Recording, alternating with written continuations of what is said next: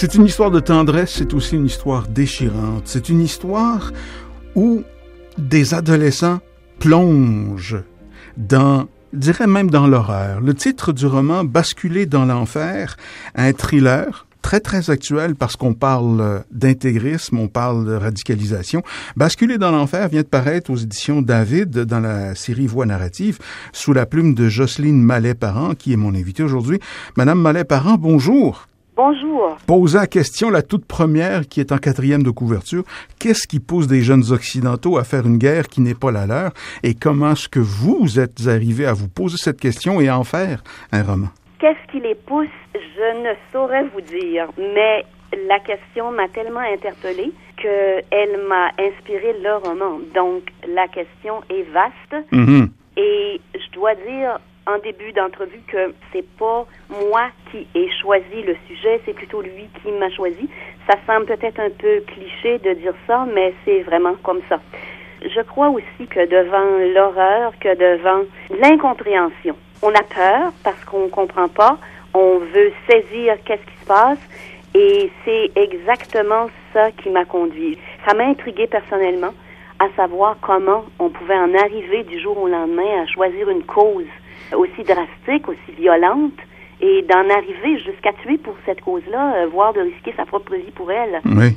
Alors, euh, la question était tellement vaste, je me suis mise à chercher, à glaner toutes les informations, à écouter tout ce qui se passait, les documentaires et tout ça, et lire aussi sur le sujet. Ça, il faut, hein? Pour, euh, oui. Et aussi, c'est un sujet d'actualité et j'aime beaucoup écrire sur les sujets actuels. Par exemple, j'ai écrit sur euh, la guerre en Afghanistan, Mhm. sur, la cyberpornographie dans mes livres précédents. Et finalement, je terminerai en disant sur cette question, j'ai voulu aussi en apprendre sur le phénomène pour être en mesure de moins juger.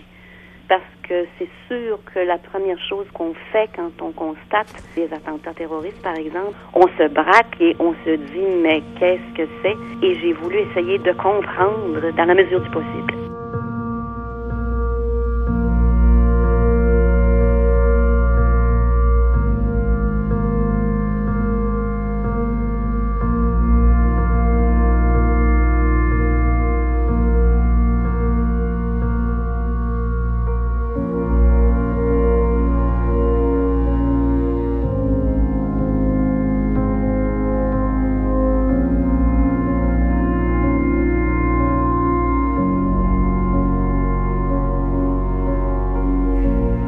Il y a un point de vue qui est très, très intéressant. Je pense que c'est la femme qui l'écrit qui est là derrière. Ça, j'en ai la certitude même. C'est le point de vue des mamans. Je parle d'Ariane, je parle de Fatima également, de Leia. Le regard que ces témoins et victimes, sans le vouloir, de cette histoire-là, les mères de ces jeunes radicalisés, ce regard-là est très, très important et très poignant dans votre roman. Euh, merci. Ça veut dire que si j'ai réussi à transmettre l'émotion que ces mères-là pouvaient vivre, ben, Mm. c'est peut-être peut-être réussi. C'est ça qui m'a accroché. Au-delà de la petite demoiselle, la petite Élise qui éclate, euh, ben ça c'est tout à fait normal, les adolescents, à un moment donné, ça a deux vitesses, on puis plus vite. Oui. Mais, mais ce regard de- d'incompréhension de la mère, notamment euh, Ariane, mais de l'autre maman aussi, la mère du petit garçon. Mais qu'est-ce qui nous arrive? Qu'est-ce qu'on peut faire? Il y a ce sentiment d'impuissance. Oui, l'impuissance, le désarroi, le choc d'abord, le désarroi, l'impuissance, elles sont comme médusées, abasourdies. Lorsque j'ai voulu traiter du sujet, j'ai réalisé combien vaste il était, combien complexe, et c'est là que j'ai décidé de le traiter sous un angle particulier. Je cherchais cet angle-là, et j'ai eu l'idée de le traiter sous l'angle de leur famille ou des victimes collatérales du geste de leurs enfants. Parce que quand on est parent, on se demande toujours en bon gaspésien comment vont tourner, comment vont-ils tourner, est-ce que ça va aller bien, est-ce qu'ils vont faire des choix? Et on ne comprend pas toujours comme parents pourquoi nos enfants font tel ou tel ou tel choix. Et c'est ce que ces mères découvrent avec horreur, je dois dire, quel choix que leurs enfants ont fait. Bon, j'ai choisi de façon délibérée, donc trois familles, je me suis glissée dans la peau de trois mères de famille différentes. Mhm. C'est-à-dire une québécoise francophone, donc une bien de chez nous, si je peux employer cette expression-là. sans faire- Médecin, voilà, oui, c'est ça. Bon. Mhm. Une, une immigrante musulmane, donc une femme qui vit ici, une famille qui était de la première génération d'immigrants, mais dont l'enfant sera de la deuxième génération, donc peut-être la génération qui va un peu plus subir, je dirais, la discrimination ou la xénophobie, etc. Et la troisième mère, la troisième famille, Oléa, oui. oui, j'ai voulu qu'Oléa, elle et Jamil, son fils, viennent du Moyen-Orient. Donc, que cette famille-là, elle, soit plongée dans le drame, si je peux dire, au quotidien. Alors, en choisissant ces trois familles-là, je crois que je permettrais au lecteur de vivre sous trois dimensions, si je peux dire, le même drame. Parce que les trois mères, qu'elles soient d'ici, de là-bas, qu'elles soient euh, canadiennes, françaises, québécoises ou immigrantes ou moyenne-orientales, elles vivent le même désarroi, la même peine, la même douleur. Et c'est fort. Je dirais aussi que on parle des mères, bien sûr. Je l'ai moins touché dans le roman, mais le lecteur jeune, l'ado, le jeune adulte, devrait aussi être interpellé par le choix que ces trois jeunes ici ont fait.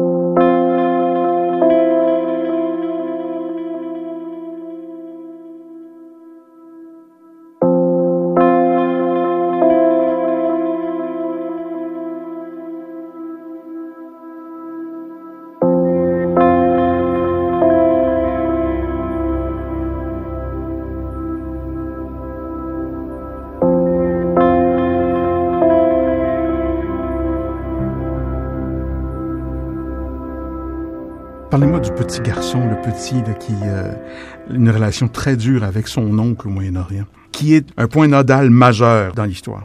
Pour moi, quand je me redis, c'est peut-être celui que je trouve le plus attachant avec son chacal qui, Oui, qui vient comme hanter, qui vient en toile de fond derrière l'histoire, comme un- peut-être une espèce de symbole de celui qu'on trouve laid, qui représente peut-être en arrière-plan, puis je dis ça comme ça, on dirait que je l'invente en parlant, en vous parlant, qui est un petit peu l'image du mal, si tu veux, mais qui a mauvaise réputation.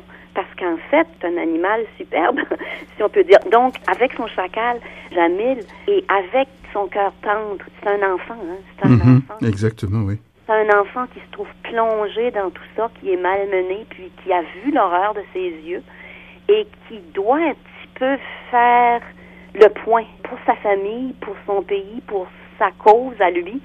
Et oui, je crois que c'est un des trois jeunes, c'est le plus jeune en fait des trois, qui va être le plus touchant, je crois, aux yeux du lecteur.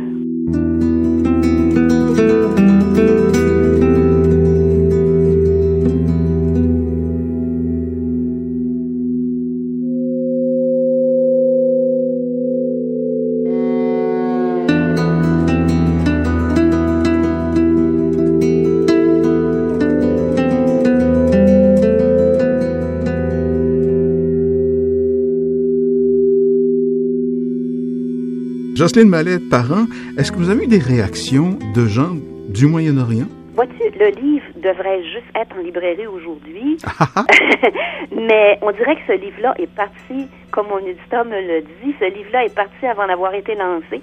Les réactions ne tarderont pas. Les entrevues que j'ai eues n'étaient pas avec des gens du Moyen-Orient, mais je suis convaincue que ça va venir. Ce que je voudrais dire aussi, c'est que ce livre-là, c'est pas un essai sur la cause non, du tout. terroriste. C'est pas un livre qui veut porter des jugements. C'est pas un livre qui donne des réponses non plus. En fait, c'est un livre qui pose plus de questions qu'il ne donne de réponses. Mais l'auteur qui vous parle n'a pas cherché à départager le bien du mal, n'a pas voulu euh, donner de réponses aux innombrables questions qui s'en dégagent. Ce livre-là, c'est un mélange de fresques familiales, c'est une enquête un peu sur l'endoctrinement, la radicalisation, et il met en scène, en fait, des familles qui sont coincées dans le fracas du monde actuel. Hein. Il dépeint leur état d'âme, leurs émotions, leur désarroi. Et c'est une histoire de grande tendresse et d'amour également. Ben ça, je suis très heureuse de vous l'entendre dire parce que j'écoutais Grégoire Delacour qui était invité d'honneur au Salon du Livre de Québec et il disait que les livres sont une réponse importante au malheur du monde. ben, je peux dire que je me joins à lui pour souhaiter que Basculer dans l'enfer soit un fabuleux rempart contre le terrorisme, une espèce d'éclaircie, si je pourrais dire, entre la recherche de l'équilibre et l'ouverture aux autres et la vigilance. Et si vous regardez la page couverture, vous comprendrez également la tâche sur la trame jaune dans le métro de Montréal. Exactement. Basculer dans l'enfer sous la plume de Jocelyne Mallet-Parent vient de paraître dans la série Voix narrative aux éditions David. Les détails avec le texte qui accompagne cet entretien, Jocelyne Mallet-Parent. Merci de l'avoir écrit et merci d'en avoir partagé vos émotions avec nous. C'est moi qui vous remercie.